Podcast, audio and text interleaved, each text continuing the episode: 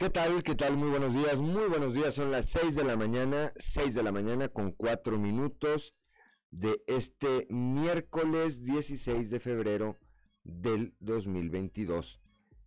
Hoy se celebran, eh, por cierto, quienes llevan por nombre Juliana. Eh, bueno, pues a quienes lleven este nombre o a quienes tengan algo que celebrar el día de hoy, muchas felicidades primero y después háganlo, por supuesto, eh, festéjense con las precauciones, con las previsiones necesarias. Yo soy Juan de León y ya estamos en Fuerte. Y claro, saludo como todas las mañanas a mi compañera Claudiolina Morán, así como a quienes nos acompañan a través de nuestras diferentes frecuencias en todo el territorio del Estado. Claudio Linda Moreno, muy buenos días. Así es, muy buenos días para quienes nos acompañan a través de la región 91.3 Saltillo, para la región sureste del Estado, por región 91.1 en la región centro carbonífera desierto y cinco manantiales, por región 103.5 en la región Laguna y de Durango, por región 97.9 en la región norte de Coahuila y sur de Texas, y más al norte aún en la región 91.5 en región Acuña, Jiménez, y del Río, Texas. Un saludo también a quienes nos siguen a través de las redes sociales por la página de Facebook Región Capital Coahuila.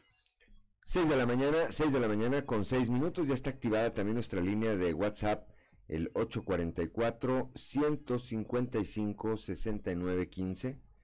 Lo repito, 844-155-6915 para recibir sus mensajes, sugerencias, comentarios, denuncias, cualquier otra comunicación que desee usted tener con nosotros. Son las 6 de la mañana, 6 de la mañana con 6 minutos. Vamos, Claudelinda, a los detalles del pronóstico del tiempo.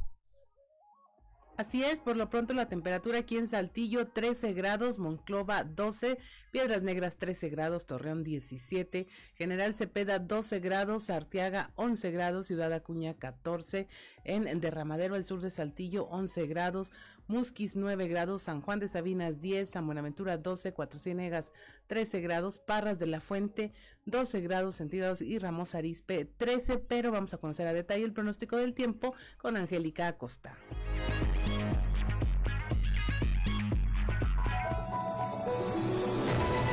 El pronóstico del tiempo con Angélica Acosta.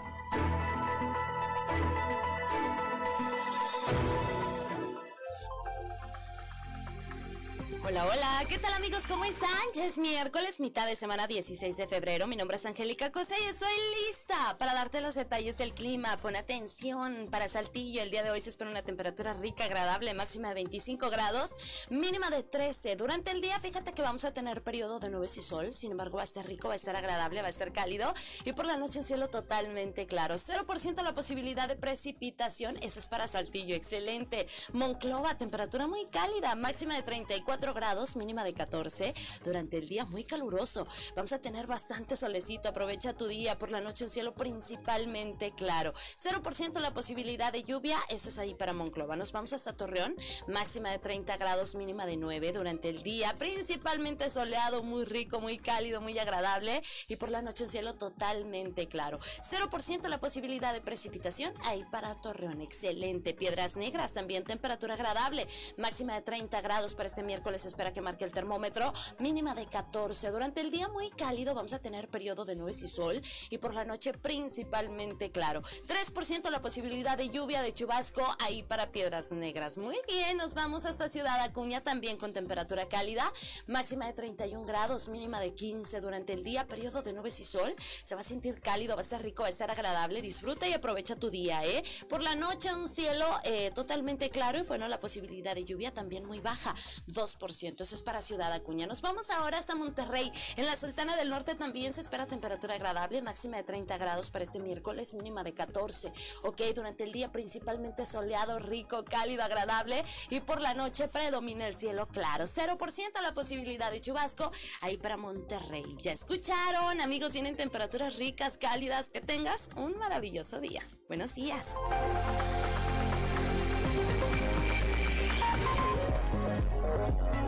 6 de la mañana, 6 de la mañana con 9 minutos y bueno, pues vamos directamente a la información.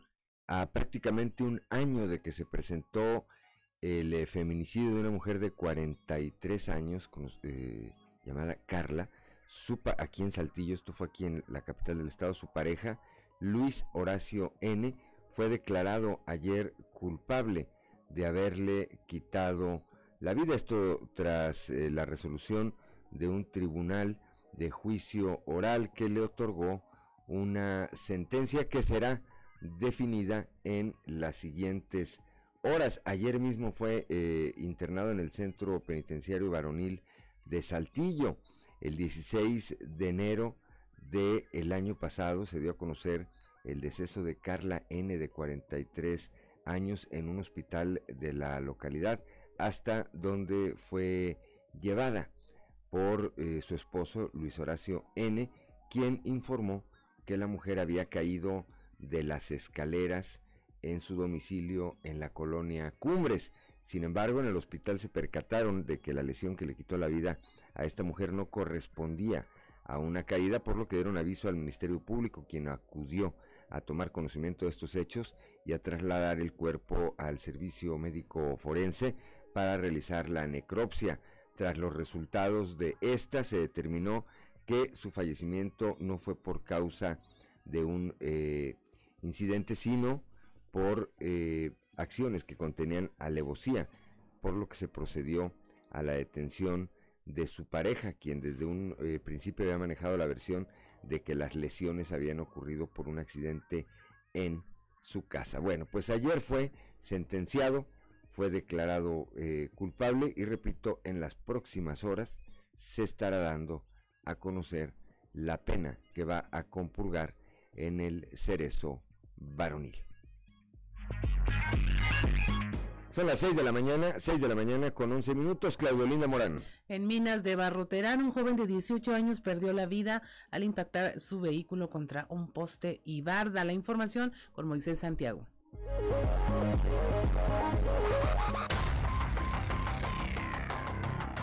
Durante la mañana de este martes, un joven de apenas 18 años perdió la vida al impactar su vehículo contra poste y barda en Minas de Barroterán. Elementos de seguridad pública acudieron al reporte del accidente sobre la avenida Mineros y Corregidora, donde perdió la vida un joven de 18 años de nombre José Luis N., que presuntamente conducía en estado de ebriedad y terminó impactado contra una barda perimetral de una vivienda. A través de la Dirección de Seguridad Pública Municipal, el capitán Javier Méndez Cervantes informó que al lugar del accidente acudieron varios elementos de la corporación y el encargado de turno Fabián Sánchez se percató que había una persona joven y al revisarlo ya no contaba con signos vitales. Señaló que la camioneta que tripulaba presentaba daños en la parte frontal después de haberse llevado de encuentro un poste de la compañía telefónica, pero terminó impactándose en la barda de un domicilio para terminar sobre una ventana de la vivienda. Dijo que tras ver que la persona de sexo masculino no respondía, los elementos pidieron apoyo a cuerpos de emergencia, acudiendo el coordinador de servicios de emergencia de Delfines a cargo de Jesús Alberto Loredo y posteriormente paramédicos de la Cruz Roja Delegación de Musquis confirmaron el deceso de la persona determinando que tuvo una muerte instantánea. El joven de apenas 18 años con domicilio en la calle Simón Bolívar número 13 del barrio 2 de Minas de Barroterán fue identificado por su propia madre, la señora Guadalupe Campos López. Se informó que viajaba en un vehículo marca Dodge modelo 2004 de la línea RAM en color gris con placas de circulación del estado de Coahuila. Desde la región carbonífera para Grupo Región Informa, Moisés Santiago. Son las 6 de la mañana, 6 de la mañana con 13 minutos. En el centro penitenciario varonil en Saltillo fue localizado sin vida uno de los internos. Kevin Carranza tiene los detalles.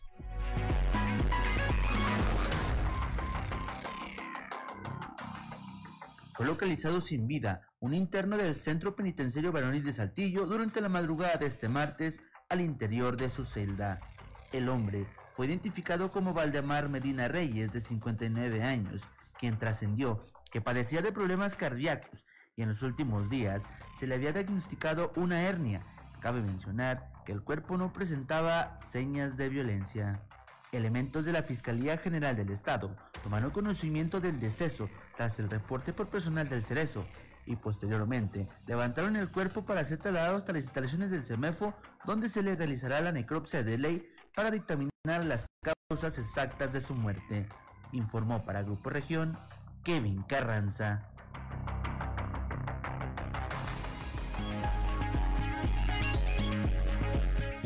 Son las 6 de la mañana, 6 de la mañana con 14 minutos, Claudio Linda Morán. Desde la mañana de ayer, durante la mañana de ayer, martes, al menos cinco personas resultaron lesionadas luego de registrarse un accidente vial en el kilómetro 10 de la carretera Sabinas Juárez. Moisés Santiago nos informa. Durante la mañana de este martes, al menos cinco personas resultaron lesionadas luego de registrarse un accidente vial en el kilómetro 10 de la carretera estatal Sabinas Juárez, luego de que un equino se atravesara la unidad que transportaba personal a una maquiladora. Según el reporte policiaco, el accidente se registró cerca de las 7.20 de la mañana y los cuerpos de emergencia fueron alertados de un accidente automovilístico a la altura del ejido Guadalupe Victoria. Cuando llegaron, encontraron dañada la parte delantera de una unidad blanca tipo Sprinter, propiedad de la compañía Flores. En su interior había al menos cinco personas lesionadas, de los cuales cuatro fueron trasladados de urgencia a la sala del Seguro Social de Sabinas, mientras que la quinta persona, identificada como Claudia N, de 35 años, tuvo que ser trasladada al hospital particular del centro médico, ya que entre las lesiones le fue detectado fragmentos de vidrio en los ojos, por lo que meritaba atención médica especializada. Trascendió que el accidente sobrevino cuando las personas se dirigían a su fuente de trabajo en la ciudad de Sabinas, cuando de manera inesperada le salió a su paso un caballo. Desde la región carbonífera para Grupo Región Informa, Moisés Santiago. Son las 6 de la mañana, 6 de la mañana con 16 minutos allá en Torreón, en la Perla de la Laguna. El día de ayer una, se registró una carambola sobre el periférico Raúl López Sánchez. Cuatro vehículos colisionaron sin que afortunadamente se reportaran personas lesionadas. Víctor Barrón nos informa. Minutos antes de las 8 horas del martes, cuatro vehículos protagonizaron una carambola sobre el periférico Raúl López Sánchez del municipio de Torreón, sin que se reportaran personas lesionadas. Autoridades informaron que los hechos tuvieron lugar a la altura de la feria de Torreón y de acuerdo con los primeros peritajes, la causa del percance habría sido el exceso de velocidad. En el choque por alcance participaron tres automóviles y una camioneta tipo tornado, lo que derivó en daños cuantiosos. Los involucrados fueron trasladados al Tribunal de Justicia Municipal a fin de deslindar responsabilidades mientras que los vehículos se enviaron al corralón. Accidentes de este tipo siguen produciéndose en Torreón mientras el gobierno municipal y distintos organismos civiles y empresariales difunden campañas orientadas a moderar la velocidad y así salvar vidas.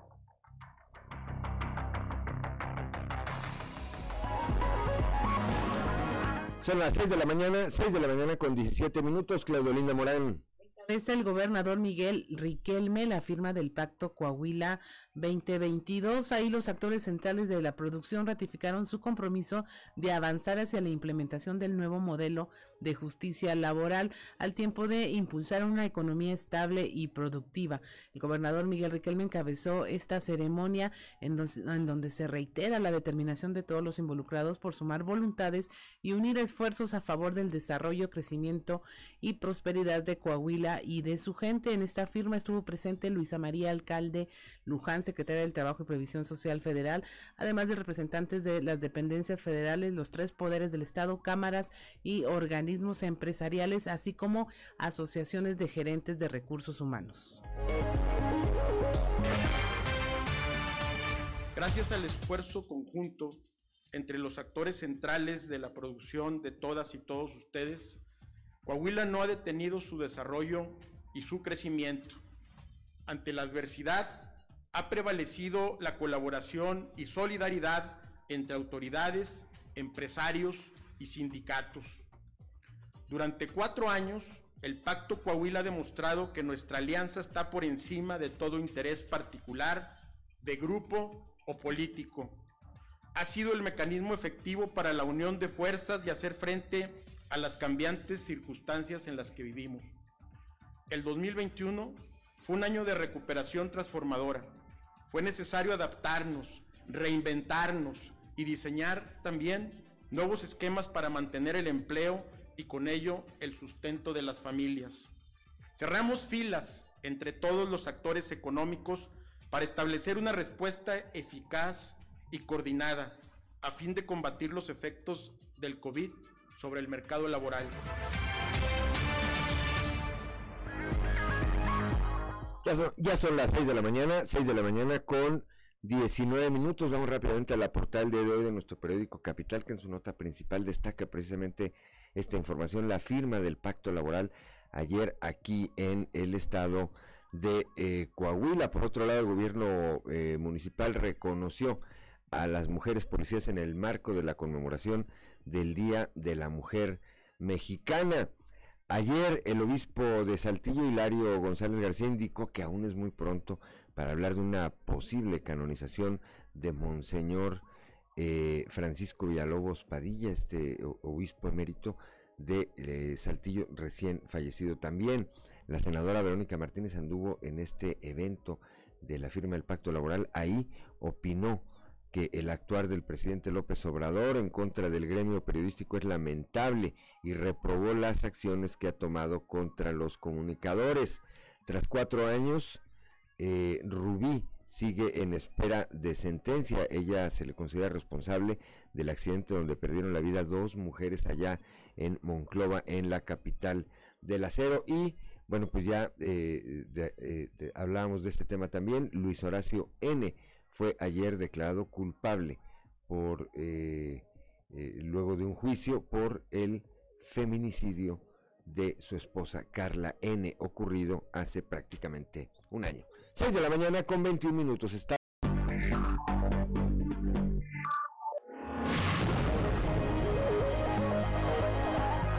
Son las 6 de la mañana, 6 de la mañana con 25 minutos antes de ir a nuestra columna en los pasillos. Saludamos a don Joel Roberto Garza Padilla, como siempre, ya desde Ciudad Frontera, que nos obsequia, como todos los días, una frase, la de hoy dice, vivo de creer, y creo que lo que importa no son las piedras que encuentro en el camino, sino las flores que llevo en el corazón. Así es. Efectivamente, así debe de ser. 6 de la mañana, gracias a don Joel Roberto Garza Padilla. 6 de la mañana con 26 minutos, vamos a nuestra columna en los pasillos.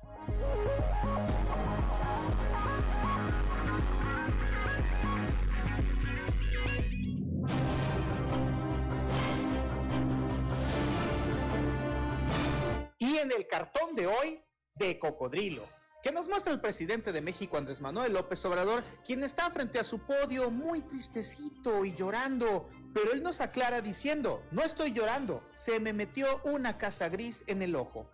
Con quórum de primera, el gobernador Miguel Riquelme concretó por un año más el Pacto Coahuila que habrá que decir, recibió el reconocimiento del gobierno federal en voz de la secretaria del Trabajo, Luisa María Alcalde. Esto además aderezado por la presencia del sector privado del Estado y de personajes de talla nacional como el líder de Canacintra, Enoc Castellanos, además de Pedro Américo Furtado, director de la Oficina de País para México y Cuba de la OIT. Además de la importancia de la firma por sí misma, la presencia en el evento de los representantes de la industria del Estado dan cuenta de la muy buena relación que hay entre el sector privado y el mandatario estatal. A nombre de los alcaldes, quien tuvo la palabra fue el de Torreón, Román Alberto Cepeda, que habrá que decir, se tomó con humor que a su arribo un representante de los medios de comunicación lo confundió con el secretario de Educación, Francisco Saracho, y tras abordarlo, le soltó la pregunta sobre cómo iba el proceso del regreso a clases. El hackeado de la semana fue ahora el subsecretario de Educación, Jorge Alberto Salcido Portillo quien muy temprano alertaba a sus seguidores en las redes sociales a que hicieran caso omiso a quien estuviera desde un perfil falso enviando mensajes como si fuera él.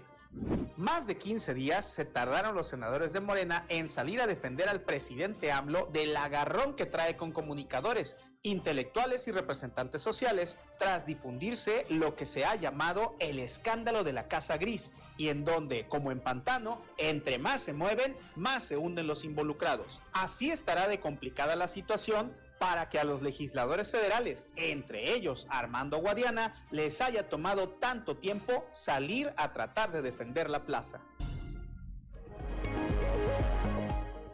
Ya son las 6 de la mañana, 6 de la mañana con 28 minutos. Vamos rápidamente a un resumen de la información nacional.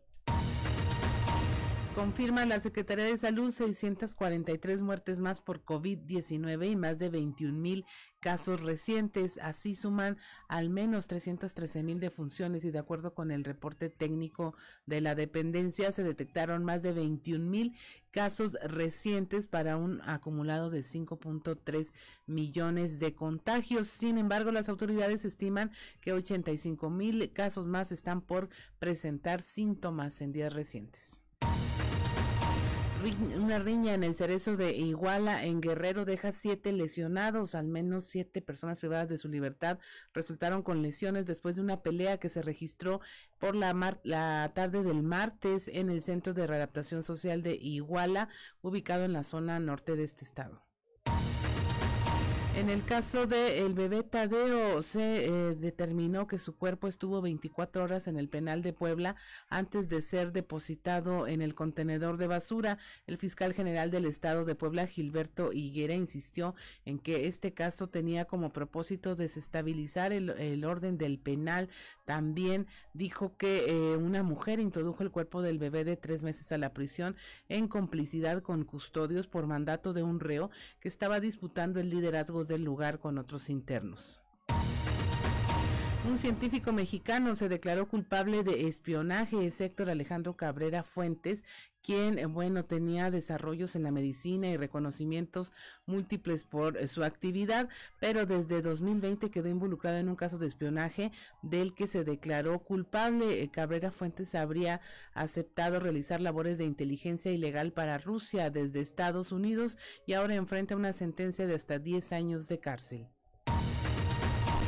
Migrantes se cosen los labios en Tapachula, exigen entrega de documentos. Una decena de migrantes, entre ellos una mujer de diferentes nacionalidades, se cosieron los labios e iniciaron una huelga de hambre frente al Instituto Nacional de Migración para exigir a las autoridades mexicanas la entrega de documentos que les permitan trasladarse a la frontera norte e ingresar a los Estados Unidos. Y finalmente, autoridades buscan a El Mijis, extraviado desde el 31 de enero. La Comisión Estatal de Búsqueda de Personas informó que mantiene una coordinación con la Comisión Nacional de Búsqueda y con estados vecinos del norte del país, donde se está eh, a la búsqueda exhaustiva para localizar al exdiputado local. Y hasta aquí la información nacional.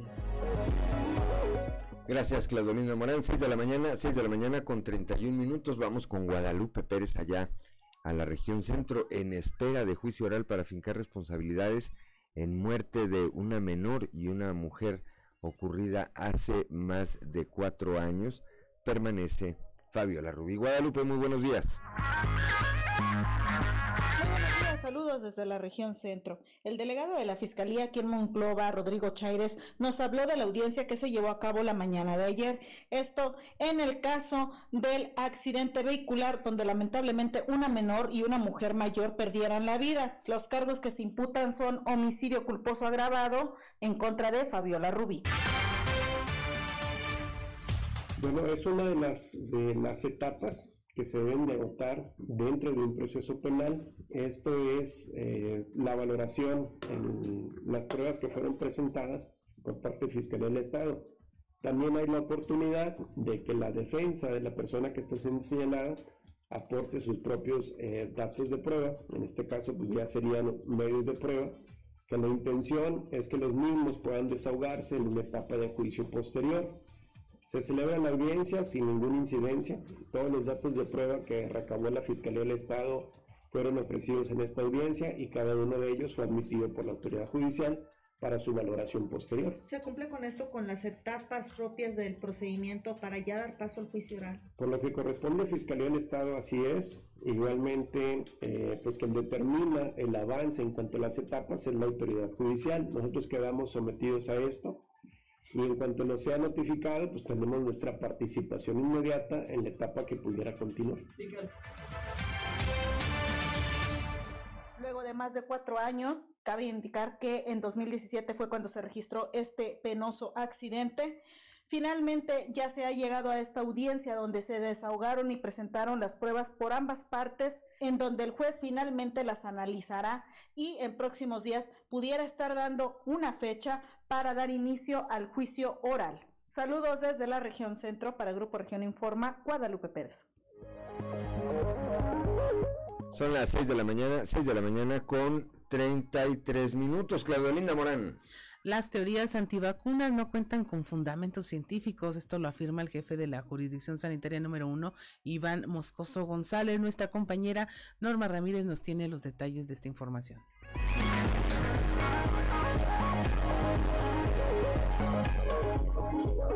Muy buenos días, la información desde Piedras Negras para el Grupo Región en lo que va de la historia humana. La presencia de vacunas son parte fundamental para proporcionar protección de la salud para quienes se la aplican. Las teorías de antivacunas no cuentan con el fundamento científico, por lo cual no existen argumentos de los cuales se puede tener una base para no creer en los diferentes biológicos, declaró el epidemiólogo y jefe de la Colección Sanitaria número uno, Iván Alejandro Moscoso González. La razón la da a conocer a continuación. El motivo de los antivacunas eh, es, es que, no son seguras, ellos mencionan que no, que no son seguras, que ocasionan efectos adversos. Y bueno, eh, la verdad es que en nuestro medio nosotros hemos podido constatar que los efectos adversos que pueden tener de gravedad las vacunas pues son, son mínimos. Son mínimos en comparación, o si hacemos un comparativo de la ayuda que, que le va a brindar esa, esa vacuna, por lo cual pues la invitación en general de la población eh, seguirá siendo por parte de salud esa, la vacunación, el estar eh, confiados en que eh, no va a hacerle daño la, vacuna y, y, que muchos artículos científicos y, y, y muchas eh, arduas de, de, de, trabajo lo respaldan, respaldan la, la efectividad de estas, de estas vacunas. Para Fuerte y Claro, desde Piedras Negras, Norma Ramírez.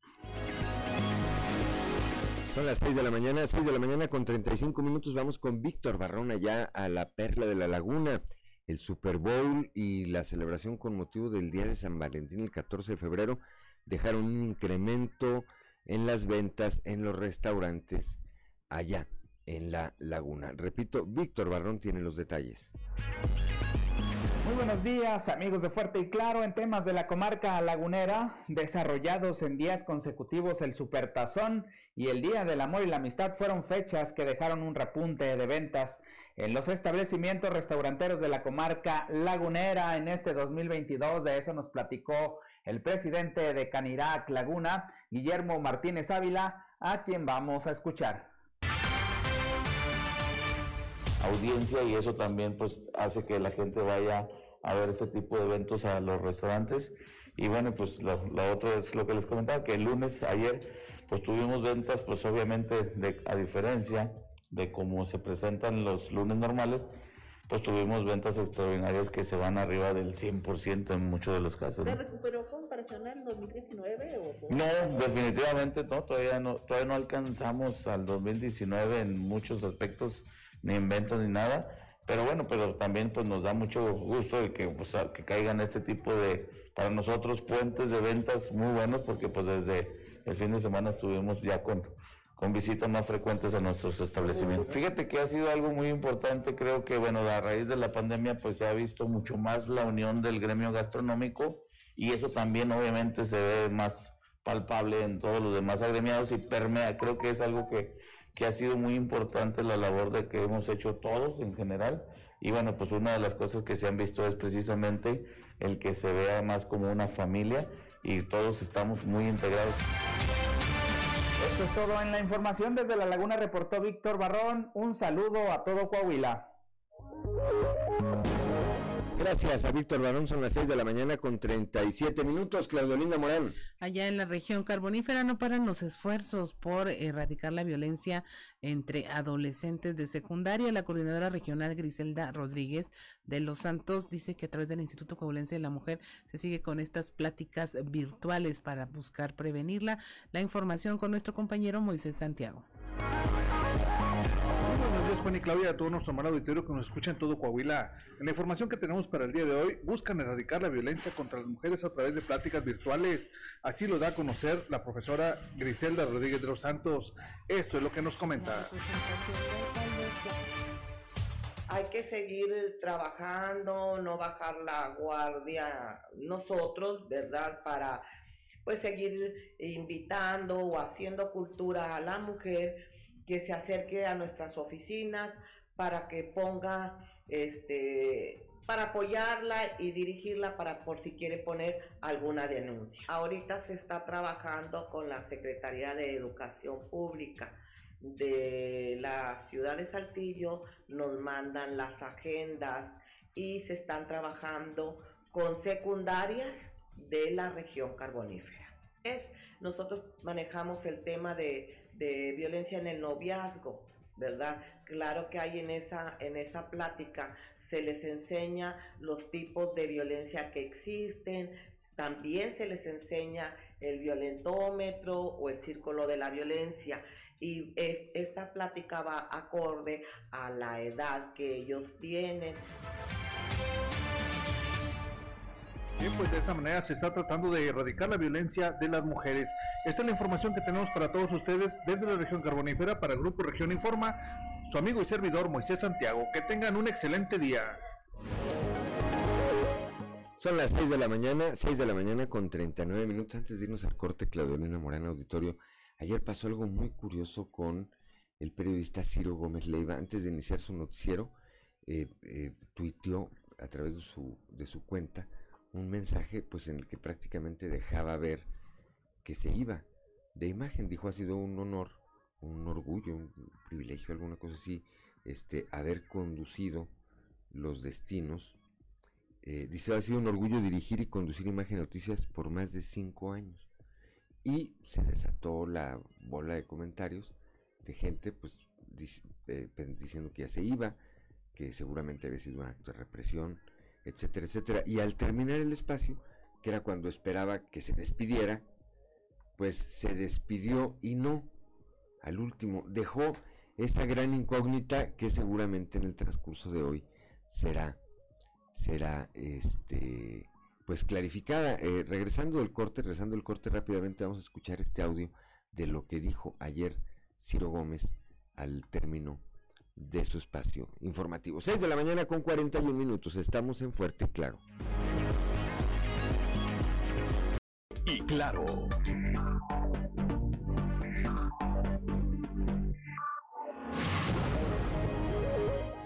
Son las 6 de la mañana, 6 de la mañana con 45 minutos.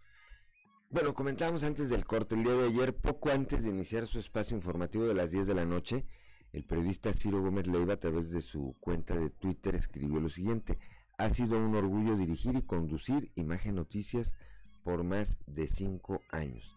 Y lo firma Ciro Gómez Leiva. Eso, repito, desató toda una serie de comentarios de quienes pues pensaban o pensábamos que esto estaba significando una despedida. Sin embargo, alrededor de las 11 de la noche con 15 minutos cuando concluye este espacio informativo, Ciro en el, eh, en los últimos, en el último minuto, en el, último tramo de este espacio informativo, dijo lo siguiente. Muchas, eh, muchas gracias por sus comentarios, en verdad, muchas gracias. Ha sido un orgullo dirigir y conducir este programa en Imagen Televisión por más de cinco años.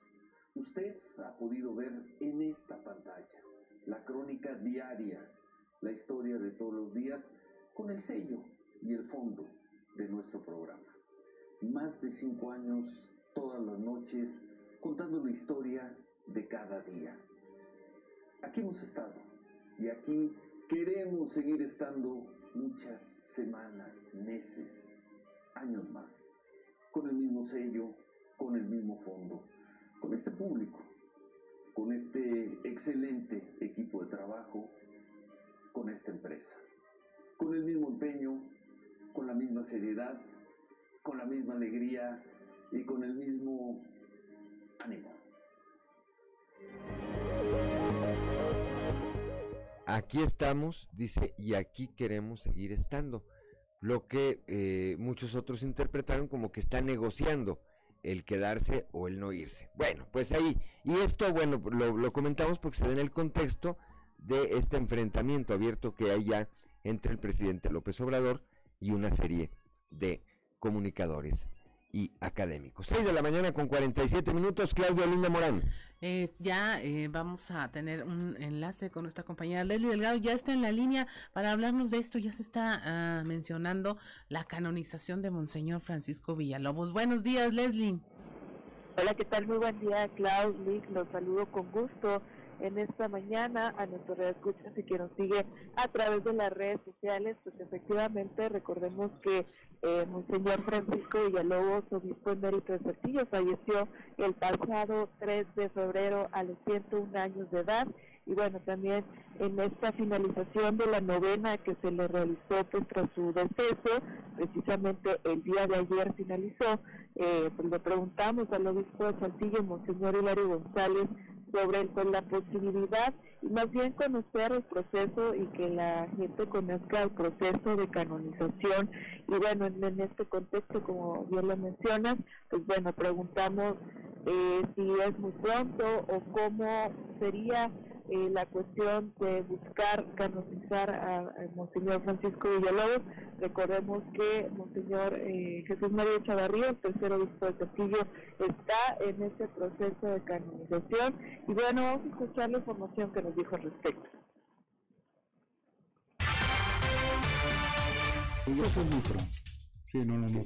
Pues tiene que haber una, eh, una propuesta oficial tiene que haber una comisión o unas personas o del mismo pueblo de Dios o de la misma iglesia que promueva la causa. Tiene que haber un promotor, ¿verdad? Todavía no este, lo hemos planteado, pero bueno. Tenemos pendiente ahí a Monseñor Chavarría, ¿verdad? Que él sí está más avanzadito pero bueno, hasta ahí vamos. ¿Quién tendría que promoverlo? ¿Sería la puede ser la diócesis, puede ser este, en otras partes a veces hay, hay, obispos, por ejemplo, como Monseñor Echavarría, que eh, fundó una, un instituto religioso, pues las mismas religiosas fundadas por él lo promovieron.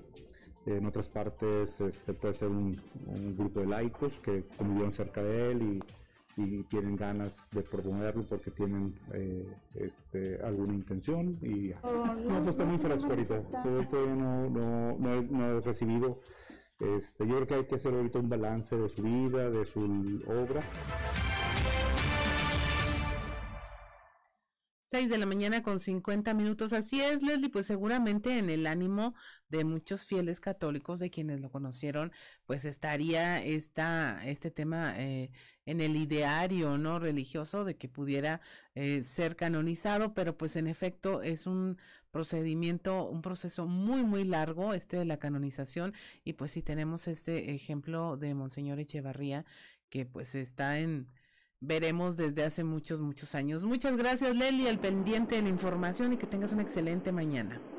Igualmente, claro, excelente mañana para todos y aquí seguimos al pendiente de la información. 6 de la mañana con 51 minutos, ahí tiene usted este tema efectivamente muy sentido y seguramente si fuese una eh, votación por parte de los altillenses, eh, pues ganaría por simple, por mayoría simple, como luego dicen, para eh, que en efecto, eh, por en cuanto a cariño, Monseñor Francisco Villalobos, pues debería de ser ya un santo y seguramente en el ánimo de muchos altillenses está esta idea. Pero mire, vamos a pasar a, otros temas eh, más terrenales en, en, materia económica. Eh, estaremos hablando con nuestro compañero Raúl Rocha sobre este tema de la coordinación que hay con el gobierno de Coahuila y la Secretaría del Trabajo a nivel federal para dirimir todos estos asuntos del nuevo modelo laboral. Ayer se firmó un pacto eh, que está encaminado hasta la consecución de estos fines y nuestro compañero Raúl Rocha nos va a platicar de qué se trata. Buenos días, Raúl. Hola, ¿qué tal? Buenos días. Eh, bueno, pero un poco de lo que ayer comentó la secretaria de Trabajo y Previsión Social del Gobierno Federal, Luisa María Alcalde, quien destacó la coordinación que hay con el gobierno de Coahuila para construir un nuevo modelo laboral, además de resaltar su aportación para recuperación de empleos que se perdieron a nivel federal. Reveló que antes de proceder a la firma del Pacto Laboral Jubilar 2022, tuvo una reunión con diferentes autoridades que encabezó el gobernador Miguel Ángel de Solís. Hablemos lo poquito que le pudimos ahí obtener eh, en la entrevista después de, de, de la firma del pacto. Coahuila entra dentro de la tercera etapa de implementación de la reforma laboral. Eh, este año, a partir del 3 de octubre, significa que se va a presentar un nuevo modelo de justicia ahora con centros de conciliación, con tribunales laborales que dependen del Poder Judicial.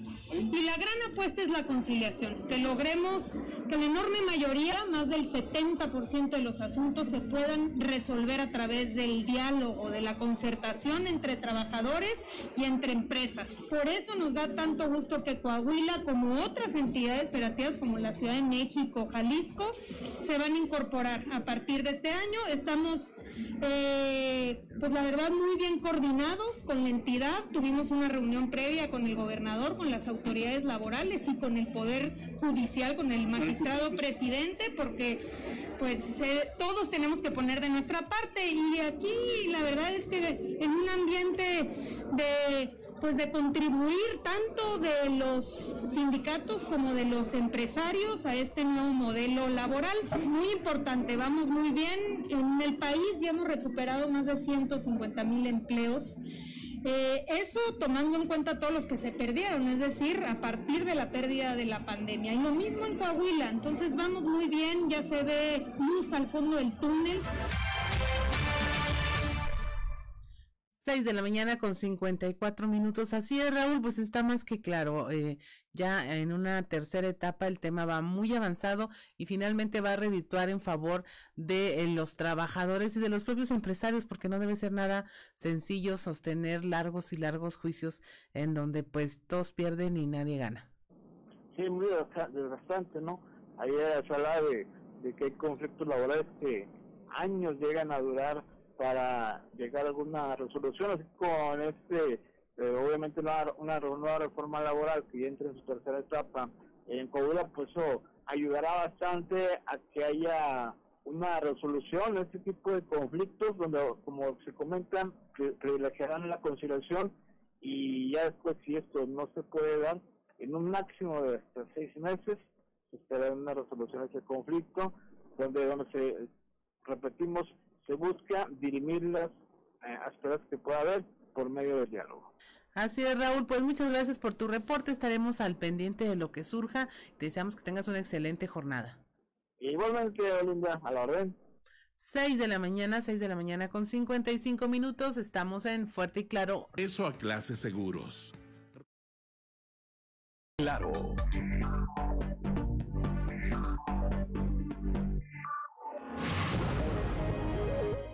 Son las 6 de la mañana, 6 de la mañana con 59 minutos. Vamos rápidamente con Ricardo Guzmán y las efemérides del día. 1, 2, 3 o'clock, 4 o'clock, rock. ¿Quiere conocer qué ocurrió un día como hoy? Estas son las efemérides con Ricardo Guzmán. Un día como hoy, pero de 1893, nació el escritor mexicano Eusebio de la Cueva, quien destacó como poeta, novelista y catedrático. También, el 16 de febrero pero de 1948, fue fotografiada por primera vez la luna Miranda, que orbita al planeta Urano. Y un día como hoy, pero de 1977, murió el mexicano Carlos Pellicer, llamado el Poeta de América y Premio Nacional de Literatura en 1964.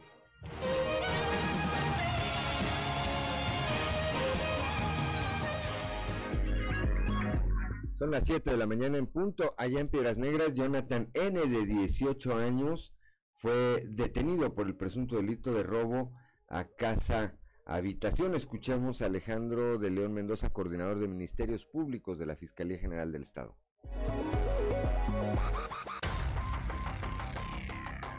masculino, el cual fue puesto a disposición de lo que es la unidad de atención temprana con detenido. Por lo que respecta al delito de robo, es donde esta persona eh, expuesta a disposición y resolverá su situación jurídica en términos de, ley. Eh, es que la víctima pues, ha comparecido ante esta representación social a fin de presentar su denuncia correspondiente. Eh, si esta persona es, este, cuenta con unas carpetas de investigación en donde se le, eh, se le esté realizando alguna investigación y se solicitarán los mandamientos judiciales correspondientes.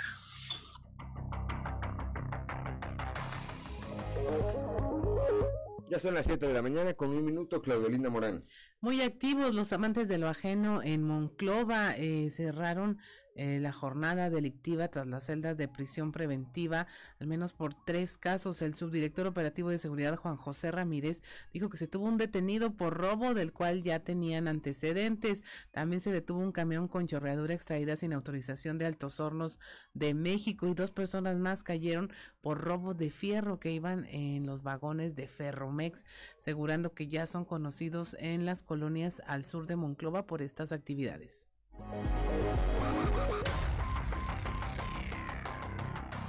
Hubo un detenido por robo, por robo a, una, a un negocio. Se aseguraron los objetos y a la persona. Ya traía antecedentes esa persona de robo. Eh, fue al sur, al sur de la ciudad. Anteriormente tuvimos una detención también de, de un camión detenido por lo que le llaman las chorreaduras extraídas sin autorización de AMSA, pues lo están eh, catalogando como robo a, la empresa que es en este caso AMSA, con, con detenido también. Ah, otro que fueron otros otros dos por robo también, un robo de una bicicleta, también traía pendiente ese muchacho, y el del robo al fierro, otro robo de fierro también vehículo asegurado también con ah no ese no fue un vehículo, nada más como bajan fierro del tren también agarramos a dos personas también muy fichitas de por ahí de, la colonia Ramos Arispe. Y el otro en la Loma Linda.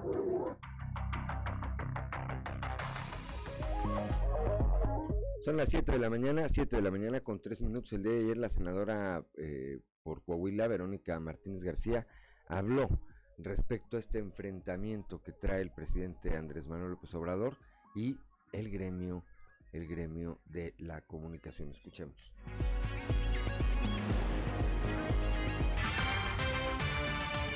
Nosotros consideramos lamentable la posición que ha tomado el presidente de la República.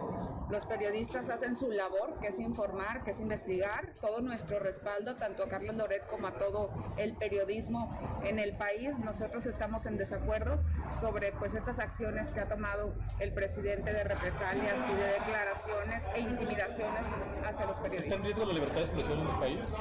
Pues yo creo que más que está en riesgo, está mal que el presidente de la República no sea quien ponga el ejemplo. Él dijo que cuando llegara a gobernar iba a ser un país de libertades, donde todos pudieran expresarse y ahora vemos pues totalmente lo contrario.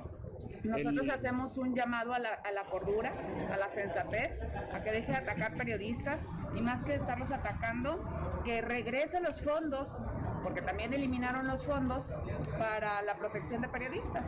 En estos fondos y fideicomisos, donde se les daba la seguridad precisamente por la labor que desempeñan y que desafortunadamente este gobierno desapareció.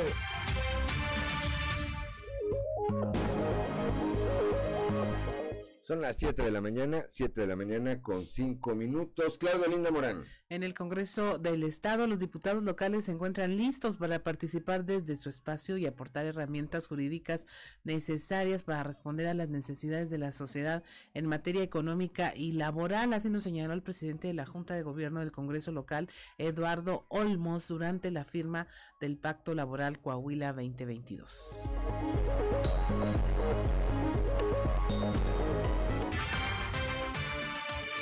Los diputados locales del estado de Coahuila estamos listos para continuar participando activamente y para poder aportar desde cada iniciativa, desde cada reforma y desde cada punto de acuerdo las herramientas jurídicas necesarias que permitan responder a las necesidades apremiantes de la sociedad en materia económica y laboral.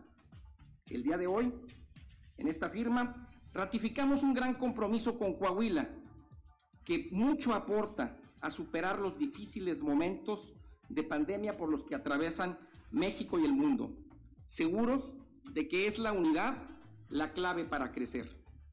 En la, en la consolidación de la dignificación laboral, así como en el fomento a las condiciones idóneas que permitan más y mejores inversiones, Coahuila tiene en su Congreso Estatal un aliado que hasta que como hasta ahora no le va a fallar, porque estamos convencidos de que los beneficios palpables que este pacto ha generado en las familias coahuilenses y en los trabajadores a quienes está encaminado este loable esfuerzo.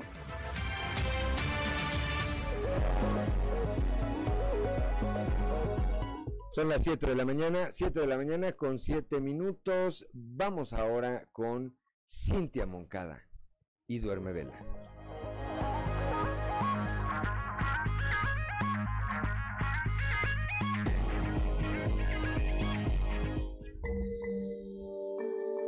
¿Por qué estamos tan cansadas? Hablamos de eso en las reuniones con amigas, en los muros de Facebook y en los grupos de WhatsApp. Un desahogo que apenas nos alcanza para acariciar eso que llaman tomar fuerza y continuar. ¿No te parece que algo no está funcionando? Le digo a una compañera de trabajo el otro día. Este ir y venir agotador debe ser obra del patriarcado. Y no fue una afirmación a la deriva. Resulta que antes de la pandemia, las mujeres trabajábamos en promedio 6.2 horas más que los hombres. Además, como ganamos hasta un 33% menos, siempre hemos necesitado recurrir a actividades extras y a trabajos alternos para equilibrar nuestros ingresos. Y durante la pandemia se han sumado las labores extraordinarias generadas por el cierre de las escuelas y los cuidados de todas y todos los integrantes de la familia. Si a esto agregamos la necesidad de tiempo para el descanso, el ocio, la creación o el activismo, no nos alcanzan las horas. Y entonces la respuesta a la pregunta ¿por qué estamos tan cansadas? es evidente. Nuestra incursión en la actividad económica remunerada suena bien aparentemente. Autonomía, desarrollo personal, empoderamiento. Sin embargo, las condiciones en las que nos hemos ido integrando al mercado laboral están muy lejos de acercarse a la igualdad que aspiramos. Hoy somos más las mujeres asalariadas, sí, pero las labores domésticas y de cuidados no disminuyeron. Definitivamente las cosas no están funcionando para nosotras. Es imprescindible, entre otras cosas, la redistribución de las tareas y que el Estado asuma su responsabilidad de garantizar la autonomía económica de las mujeres y los cuidados de todas y todos como un derecho. No podemos seguir poniendo el cuerpo, el tiempo y la mente para hacer funcionar la economía. No podemos seguir romantizando el cansancio y consolándonos con frases de Superwoman. Cuando comenzó la pandemia, parecía tomar fuerza la urgencia de crear una nueva forma de organización social cuya prioridad fueran los cuidados y las personas, pero no ha sido así. La ley para la creación del Sistema Nacional de Cuidados, que podría ser un buen avance, sigue sin aprobarse en la Cámara de Senadores desde noviembre de 2020. Mientras tanto, las mujeres seguimos asumiendo la mayor parte de la carga, más cansadas y con menos ingresos. Soy Cintia Moncada, te invito a leer la columna completa en la edición impresa del periódico Capital y en las plataformas digitales de Grupo Región. Nos vemos, leemos y escuchamos el próximo miércoles.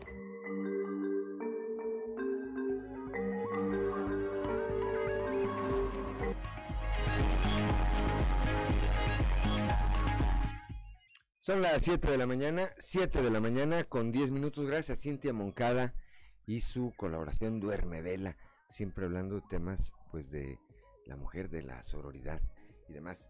Está en la línea telefónica y le apreciamos esta comunicación esta mañana a Mario Ricardo Hernández Aro. Él es presidente de la Asociación de Industriales y Empresarios de Ramos Arispe. Mario Ricardo, muy buenos días. Les saludamos Juan de León y Claudia Olinda Morán. Ayer estuvo usted en esta firma del Pacto Laboral 2022 aquí en eh, Coahuila. Díganos, para el sector privado, pero explíquenos para el auditorio que nos escucha en todo el estado, Mario Ricardo, como si se lo estuviera, como si fuera usted un maestro que se lo estuviera explicando a sus alumnos, ¿qué implica en términos prácticos la firma de este pacto. Muy buenos días. Buenos días, Juan. Buenos días, Claudia. Gracias por la, por la invitación a tu programa. Eh, pues sí, como dice Juan, espero eh, tener la claridad para, poderlo expresar. Lo que se dio ayer, eh, que es la ratificación del pacto, que es la tercera vez que se firma, es básicamente poner de acuerdo a todos aquellos relacionados con un trabajo. ¿Quiénes son? Bueno, es el patrón, representado donde estuvieron las cámaras empresariales, los directivos de empresas grandes, que son los grandes empleadores, eh, ellos por, por parte de, los patrones y los que proporcionan los trabajos, es decir, las empresas. Por otro lado, estuvieron los trabajadores, que los trabajadores están representados por las centrales obreras o por los sindicatos, y ahí estuvieron la mayoría de los de los trabajadores de los, de los sindicatos que son los representantes de los trabajadores, llámese CTM, llámese, llámese CROC, llámese sindicatos independientes, los distintos sindicatos que tienen actividad aquí en Coahuila. Y como tercera parte estuvo la autoridad eh, tanto federal, desde la Secretaría del Trabajo Federal, este, la autoridad estatal, eh, quienes son los encargados de regular eh, la parte del trabajo, certificar los contratos colectivos, atender las demandas eh, llevar a cabo los juicios, la impartición de la nueva, la, la, implementación y la impartición de, de, la nueva reforma laboral. Eh, entonces, estuvieron los tres sectores involucrados y es básicamente decir, a ver, señores, necesitamos poner en el centro eh, no los intereses particulares de cada uno. Necesitamos entender que todos tenemos que ceder un poco para que las cosas lleguen a su fin eh, y poner en centro al trabajador. Si el trabajador no gana lo suficiente, si el trabajador no gana lo suficiente, si el trabajador recibe un maltrato, si el trabajador eh, no percibe eh, lo que la ley demanda, no va a haber no va a haber un buen acuerdo. Sin embargo, si ponemos como centro al trabajador y se, se, le ofrece una remuneración justa por su trabajo, si se le, le ofrece un trabajo digno, eh, podemos tener paz laboral y si llegase a haber una diferencia, dirimirla en el diálogo, dirimirla en la conciliación antes de buscar una confrontación como es una huelga eh, o una demanda. Eh, es básicamente eso, el ponernos de acuerdo, el mandar una señal a los inversionistas que aquí en Coahuila no la autoridad, eh, llámese Secretaría del Trabajo, eh, llámese Poder Judicial del Estado, no va a solapar actos de, interrupciones en paros, huelgas ilegales, como si se da en otros estados, donde de repente paran las plantas y no ves actividad del Estado. Aquí no se va, no se va a solapar y se va a cumplir el Estado de Derecho a favor de quien así se determine, ¿verdad? Pero se va a cumplir el Estado de Derecho si solo para nada. Entonces, es básicamente dar un mensaje que se va a cumplir la ley y que aquí en Coahuila sabemos ponernos de acuerdo eh, en la mesa, platicando y teniendo en cuenta que eh, el trabajador es muy importante, es el principal actor en este esquema tripartito donde existen tres personajes o tres figuras importantes, que es patrón, empleado y gobierno. Bien. Claudia Linda Morán. ¿Cómo se encuentra? Muy buenos días, Mario Ricardo. Muchas gracias por conversar con nosotros. Eh, preguntarle, eh, ¿en qué beneficia a los empresarios, a los industriales, el pacto laboral? Porque se trata de ganar, ganar. Y hay siempre dos partes. Siempre vemos que son muy afectados los trabajadores, pero no es gratuito tampoco para los empresarios el tener pleitos, el tener cosas en los juzgados. Sí, eh, Mira, eh, eh, es, muy importante para los empresarios tener esta certidumbre de que estás en un estado donde antes que, buscar un conflicto, se buscan cómo arreglar las cosas. Eh, vemos cómo en estados del sur, como Oaxaca, como Chiapas, existen muchísimos proyectos de inversión, principalmente turísticos o de infraestructura, y muchas de las veces no se pueden llevar a cabo por temas laborales o por paros. Eh, y es una pena que esas, esas, esas inversiones, que a final de cuentas llevan empleo, el empleo es el mejor apoyo social que puede existir para una persona. Es, es, es, es, es la, la, la, manera más digna de que una persona salga adelante. No se pueden llevar a cabo y aquí en los, em, los empresarios al tener una un, aparato gubernamental que define pronto, que define rápido, que antes de, de atender o recibir una demanda y procesarla, ve la manera de que los actores concilien en la mesa sin la necesidad de una resolución judicial, eh, de saber que, que si llega a, a, la otra instancia donde se tiene que, que aceptar la demanda, que se va a procesar de manera justa y de manera rápida, porque también existen eh, temas laborales que duran años, años, años, y tanto es perjudicial para el trabajador que mandó como por el patrón, porque se le suman los salarios caídos de uno, dos, tres años, y al momento de tener que pagar por lo que eran 20 mil pesos se convirtieron en 10 veces más. Entonces, este eh, es, eh, es, una, es, es una gran certidumbre para el empleador y eso eh, genera confianza. Eso hace que inviertas, eso hace que se empleen más trabajadores. Eso hace que como, como Estado tengamos, nos prefieran por encima de otros estados. Yo he comentado que los años que se ha hecho el pacto, en este año tiene más importancia porque es cuando más avance tiene la reforma laboral. Así es. Ya estamos viviendo las legitimaciones de los sindicatos, renegociaciones de los contratos colectivos, ya todas estos, estas negociaciones en el nuevo marco de la reforma laboral, de la cual todos estamos aprendiendo, en la cual el trabajador, con su voto libre y secreto, eligen a su sindicato que lo representará. Eh, también pueden elegir ser representados por un sindicato ajeno, es decir, tener su propio sindicato, no no tener que que aceptar las opciones que le ofrece la empresa. Eh, y eso, bueno, a pesar de que tiene sus riesgos, porque pueden existir sindicatos que con promesas que pudieran ser llegar pudieran ser difíciles de cumplir porque a veces no, no están basadas en, en la sustentabilidad económica de la empresa, es decir, que ofrecen mucho sin que a veces haya recursos para que la empresa pueda cumplir esas promesas eh, esos sindicatos pueden infiltrarse eh, en los trabajadores y, a través del voto ser elegidos. Eh, ese es un riesgo, pero yo creo que lo que tienen que hacer los sindicatos es estar más cerca del trabajador, atender las peticiones del trabajador, que los trabajadores los vean cercanos, los vean realmente negociando mejores cosas dentro de lo posible para las empresas, pero negociando mejores cosas, ya sean prestaciones, horarios, eh, eh, salarios para los trabajadores. Entonces, este, creo que lo que se dio ayer toma mucha relevancia por este por este contexto donde ya la reforma laboral tiene mucho avance y los sindicatos y las empresas están están viviendo estas nuevas negociaciones con, con los contratos colectivos se blinda, se blinda pues eh, la producción aquí en el estadio. Eh, Mario Ricardo, como siempre, le apreciamos de verdad que se haya tomado este espacio para platicar con nuestro auditorio y pues le deseamos que tenga un excelente, un excelente eh, día.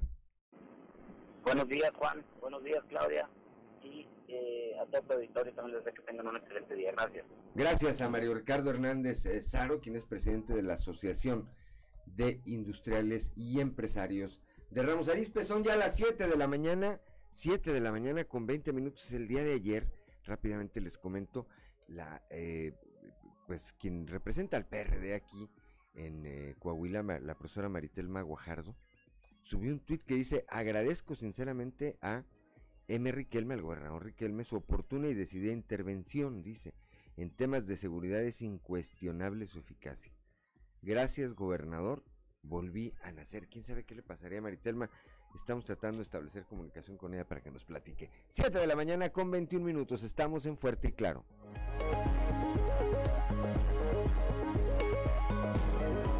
Fuerte y Claro.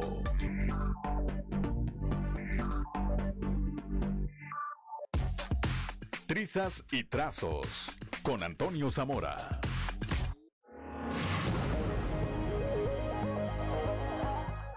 Son las 7 eh, de la mañana, 7 de la mañana con 26 minutos desde la capital del acero. Como todos los días está nuestro compañero periodista Toño Zamora. Toño, muy buenos días. Buenos días, Juan. Buenos días a, las personas que nos sintonizan a esta hora. Fíjate que hace rato Juan estaba leyendo con mucha atención el, comunicado de, los senadores de Morena cierto, respaldan incondicionalmente al presidente López Obrador, a la 4T y a la reforma eléctrica. Pero yo creo que quien redactó el texto, no sé cómo andaba, si, si no sé, voy a decir una palabra que más no, eso no, yo creo que andaba marihuana. Cuando, cuando señala Juan que, que el señor López encarna a la nación, a la patria, y al pueblo. Fíjate, todo eso no puede ser, no puede ser posible que, unas personas, senadores que se supone que son educados, que tienen cultura, digan este tipo de cosas.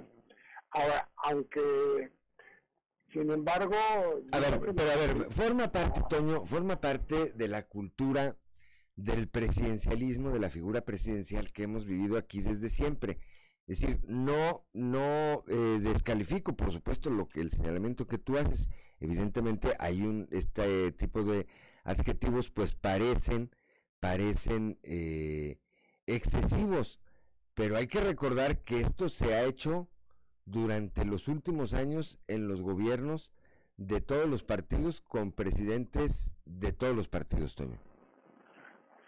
Bien, eh, eh, luego eh, ahí en ese, en ese comunicado también se llevan este, entre los pies al presidente del vecino país de norte con quienes supuestamente sean gente de allá se ha reunido con el presidente para tratar el asunto de, la, de, las energías limpias.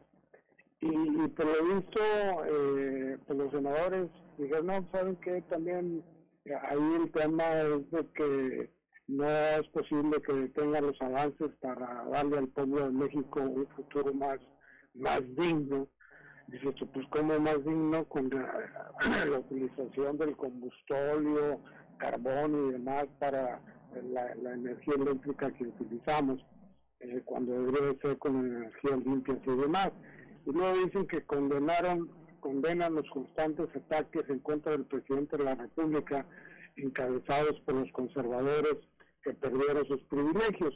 Eh, ahí entra ya la bronca que trae casada con el periodista Carlos Loreto Mola y, ahora resulta también que, los senadores se sienten calumniados, atacados mediáticamente y, que los medios causan la polarización de la oposición.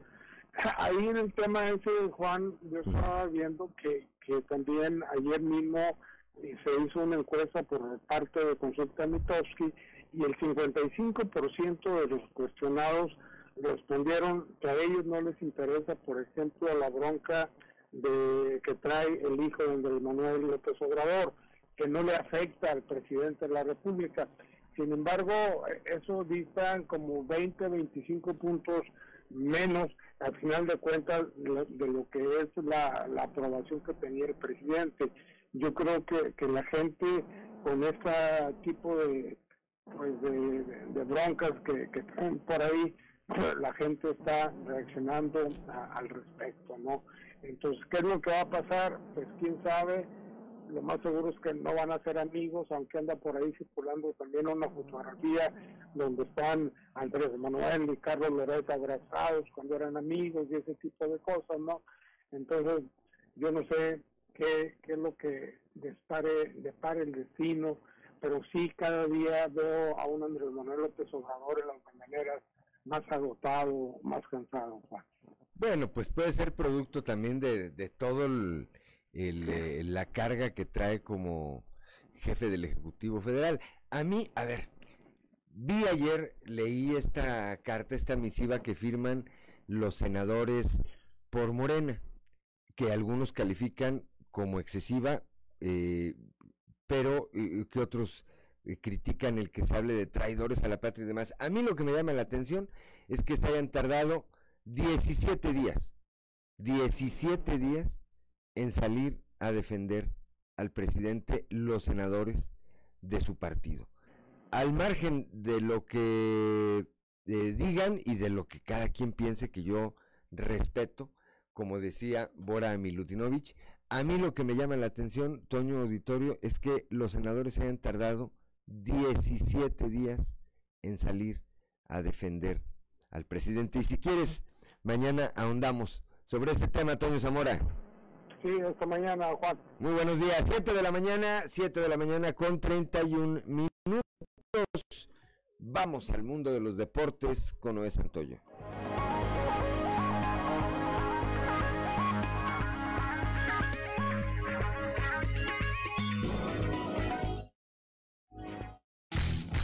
Resumen Estadio con Noé Santoyo.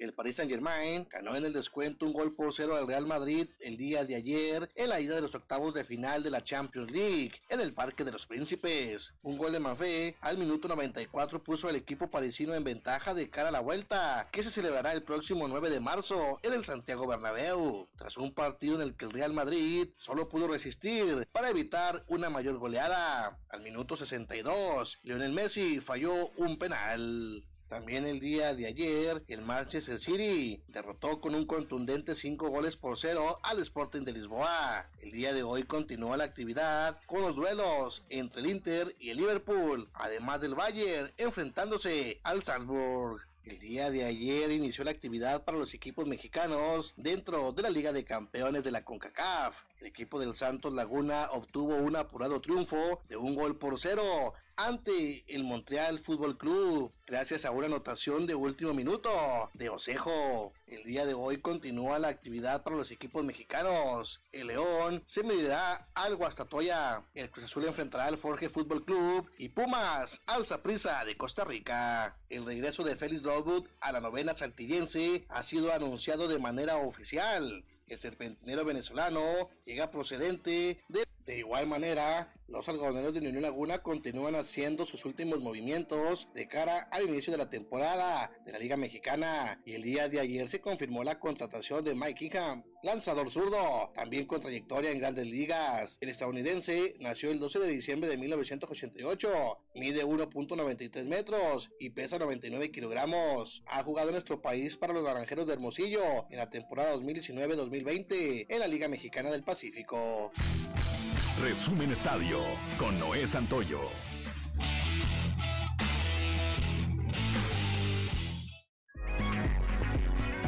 Son las 7 de la mañana, 7 de la mañana con 34 minutos en el marco de la conmemoración del Día de la Mujer Mexicana.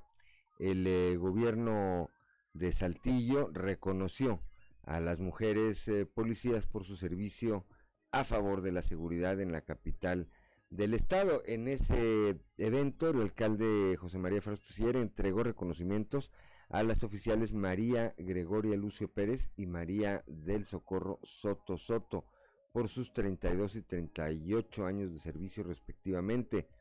Ahí dijo me uno al reconocimiento a la mujer, que son lo mejor que tenemos en la sociedad. Tenemos que enfocarnos a darle a las mujeres todas las facilidades para que ellas puedan seguir avanzando en la vida. En ese evento también Federico Fernández, quien es eh, comisionado de Seguridad y Protección Ciudadana, destacó que actualmente 320 mujeres trabajan dentro de la corporación.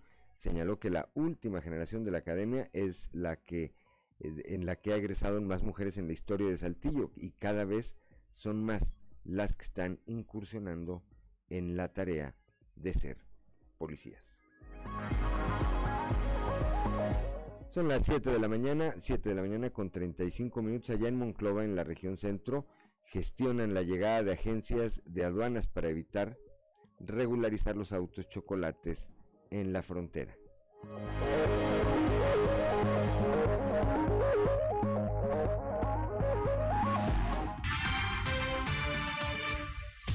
Y en lugar de llevar mil vehículos, ejemplo, que vengan dos, tres gentes de, aduana y los verifiquen. Eh, localmente o regionalmente.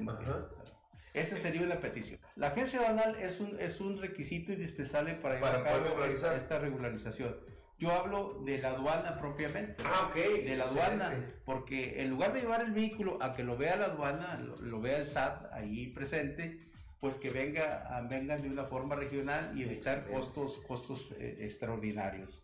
Y la otra, como bien lo dices, estamos solicitando que se haga un decreto, se extienda este decreto para los estados beneficiados y se puedan meter los vehículos japoneses, coreanos y alemanes, que equivale al 20% del padrón general, según datos del Senado. Y bueno, también en este mismo oficio le solicitamos si amplía los demás estados del país este, este decreto de regularización.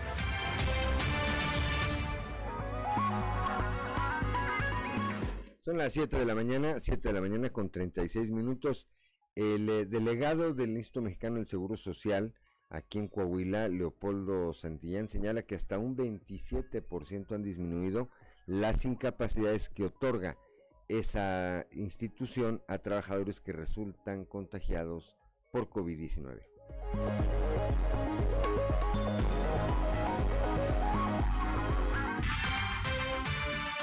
Suficientes pruebas. A la fecha, pues tenemos una reserva importante. Vemos que ya se están ocupando menos, pero ahí está la reserva. ¿De cuánto es la reserva? ¿Tiene un Tenemos una reserva de 12 mil pruebas, pero ahora estamos, después de hacer un promedio de 13, de 3 mil pruebas diarias, ahorita traemos un promedio de 450, 470 diarias. Esa es la magnitud de la baja.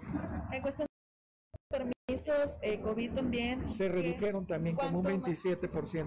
Y fue, no, no, no, esa reducción fue esta semana. Ok, 27%. Sí. ¿Normalmente cuántos? Eh, no, pues traíamos, eh, hemos emitido cerca de 12 mil permisos. Okay. Desde el 7 de enero a la fecha, que es el periodo en que empezó la tercera versión del permiso COVID. Pero de todos esos, ahorita en menos de una semana no llevamos más de 700. Son las 7 de la mañana, 7 de la mañana con 38 minutos. Claudio Linda Morán. El presidente de la República debería aprovechar su próxima visita a Coahuila para emular la forma de trabajo del gobernador Miguel Riquelme en los temas de seguridad, de salud y de generación de empleos. Esto lo afirmó el presidente del PRI estatal, Rodrigo Fuentes Ávila. Eso no es obra de la casualidad, es la madurez política, pero sobre todo el que el gobernador está preocupado y ocupado en sentarse con el gobierno de la República, con los 38 alcaldes, para estar analizando prácticamente todos los parámetros para que exista estabilidad. ¿Qué le debe el presidente tomar de ejemplo también? Es cómo se ha venido eh, combatiendo el tema del el COVID aquí en nuestro estado, donde Coahuila es el único ejemplo donde semanalmente se le da seguimiento a los temas, donde se sienta el gobernador y los alcaldes y todos los funcionarios para poder darle seguimiento y que la estrategia esté funcionando.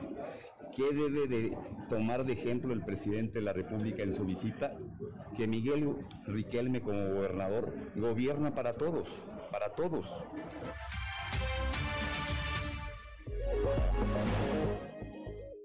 Ya son las 7 de la mañana, 7 de la mañana con 39 minutos. Fíjense esto que estoy leyendo ahorita. Esto no ocurre aquí, sino en el estado de Hidalgo. Dice, perdió la mitad de sus estaciones pertenecientes al sistema hidalguense de radio y TV, como es el equivalente al sistema estatal de radio que opera aquí el gobierno de Coahuila, entre ellas las voz, eh, la voz de los Atlantes de Tula, que comenzó transmisiones en 1987. Resulta que a los directivos del sistema hidalguense radio y TV se les olvidó renovar las concesiones ante el IFETEL. 7 de la mañana con 40 minutos estamos en Fuerte y Claro.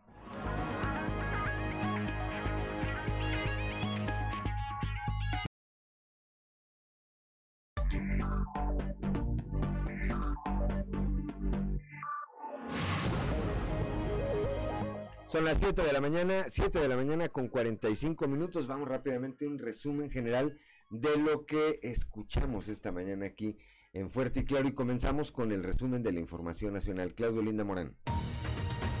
Confirma salud 643 muertes por COVID-19 y más de 21 mil casos recientes. Se estima que habrá otros 85 mil más que estarán presentando síntomas en los próximos días. Riña en el cerezo de Iguala en Guerrero deja siete lesionados. Todos ellos eran personas privadas de su libertad y esto se registró después de una pelea que se registró el martes por la tarde en este centro de readaptación social.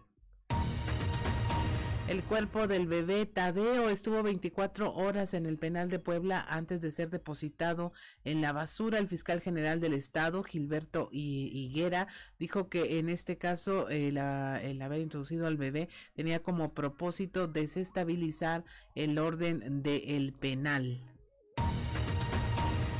Científico mexicano se declaró culpable de espionaje. Se trata de Héctor Alejandro Cabrera Fuentes, quien, bueno, que desde 2020 quedó involucrado en un caso de espionaje del que se declaró ya culpable de espiar para Rusia desde los Estados Unidos.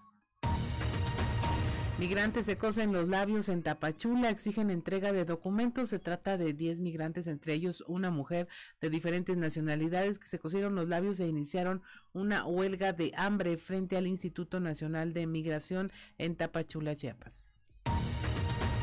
Y finalmente, autoridades eh, buscan a el Mijis, Mijis, continúa extraviado desde el 31 de enero. La Comisión Estatal de Búsqueda de Personas informó que mantienen una coordinación con la Comisión Nacional de Búsqueda y con estados vecinos del norte del país, en donde pretenden localizar al exdiputado local Pedro César Carrizales Becerra, alias el Mijis. Y hasta aquí la información nacional. Son las 7 de la mañana con 47 minutos. Allá en la región carbonífera, un joven de 18 años perdió la vida al impactar su vehículo contra un poste y una barda. Esto ocurrió en Minas de Barroterán.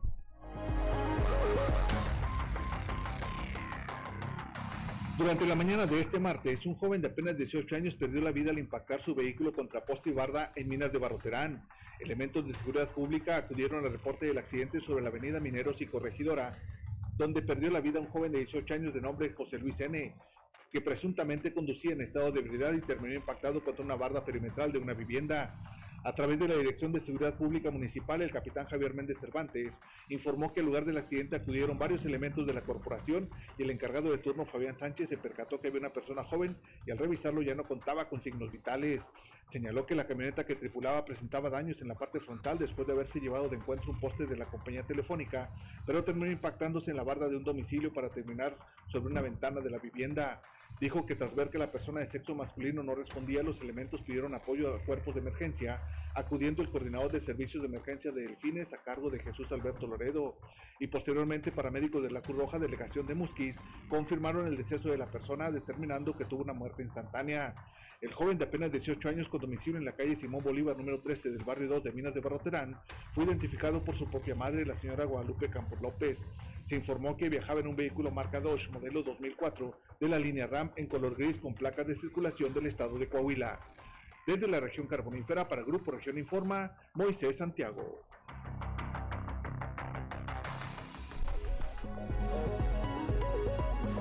7:48 de la mañana localizan sin vida a un interno del centro penitenciario varonil aquí en Saltillo durante la madrugada de ayer martes.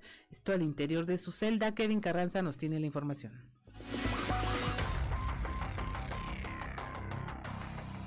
Fue localizado sin vida un interno del centro penitenciario varonil de Saltillo durante la madrugada de este martes al interior de su celda. El hombre fue identificado como Valdemar Medina Reyes, de 59 años, quien trascendió que padecía de problemas cardíacos y en los últimos días se le había diagnosticado una hernia. Cabe mencionar que el cuerpo no presentaba señas de violencia.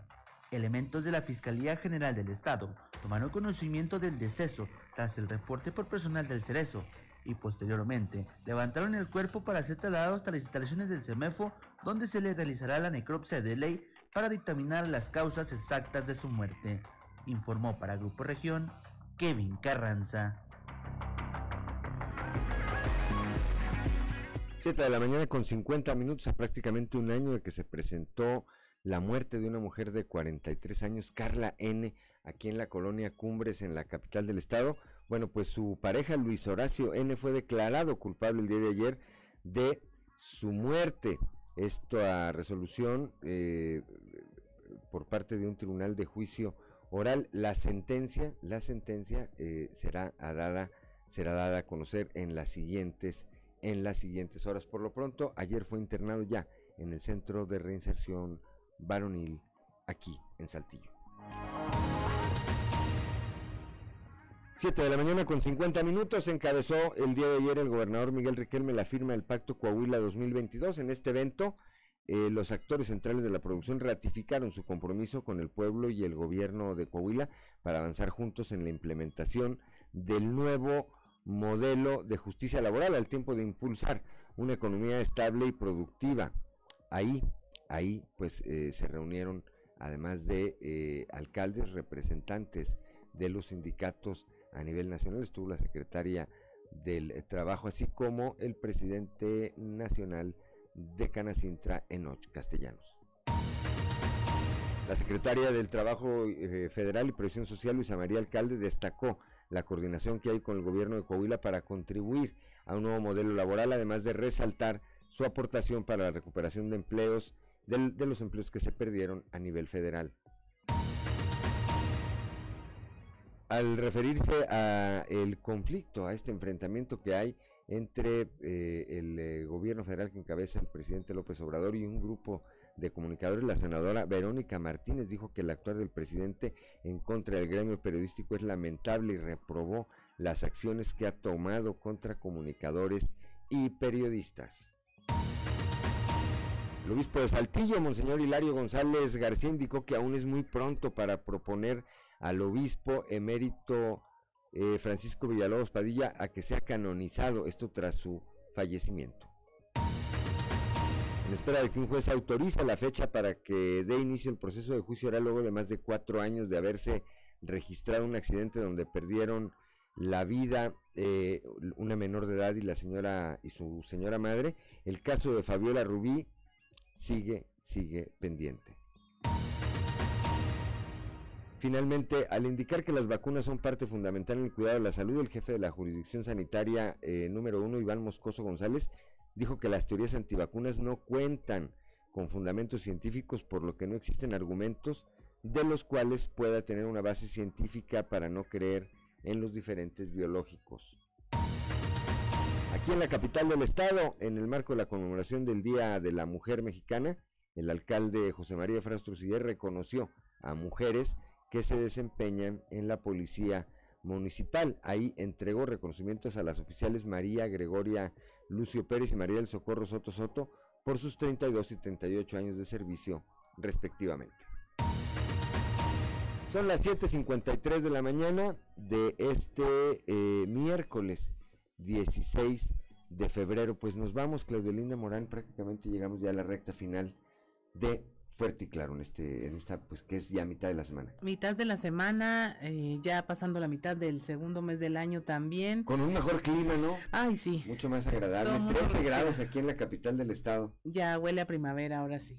No tampoco sí, tampoco te hagas ilusiones todavía faltan son cincuenta y tantos frentes fríos. Vamos en el en el 30 me parece verdad qué tanto es tantito todavía nos faltan veintitantos frentes fríos pero bueno está bien está bien eh, el ánimo con el que tú le dices, ojalá que ya no vengan, claro, ojalá que no vengan fríos tan severos. Yo sé que hacen falta, yo sé que hay gente a la que le gusta el frío también, pero pues vamos mediándole, vamos campechaneándole, como decían, ¿verdad? Gracias, gracias por el favor de su atención, gracias a Ricardo Guzmán en la producción, a Ricardo López en los controles, a Ociel Reyes y Cristian Rodríguez, Cristian Rodríguez y Ociel Reyes, que hacen posible la transmisión de este espacio a través de las redes sociales, a Claudia Olinda Morán, como siempre, gracias de verdad por su acompañamiento, pero sobre todo gracias a usted que nos distingue con el favor de su atención. Antes de irnos, saludamos a Graciela Jaramillo Muñoz, que como todos los días nos manda saludos. Buenos días, ánimo, ánimo también para usted. Graciela, gracias por eh, acompañarnos. Yo soy Juan de León, le recuerdo que Fuerte y Claro es un espacio informativo de Grupo Región, bajo la dirección general de David Aguillón Rosales. Pásela usted muy bien.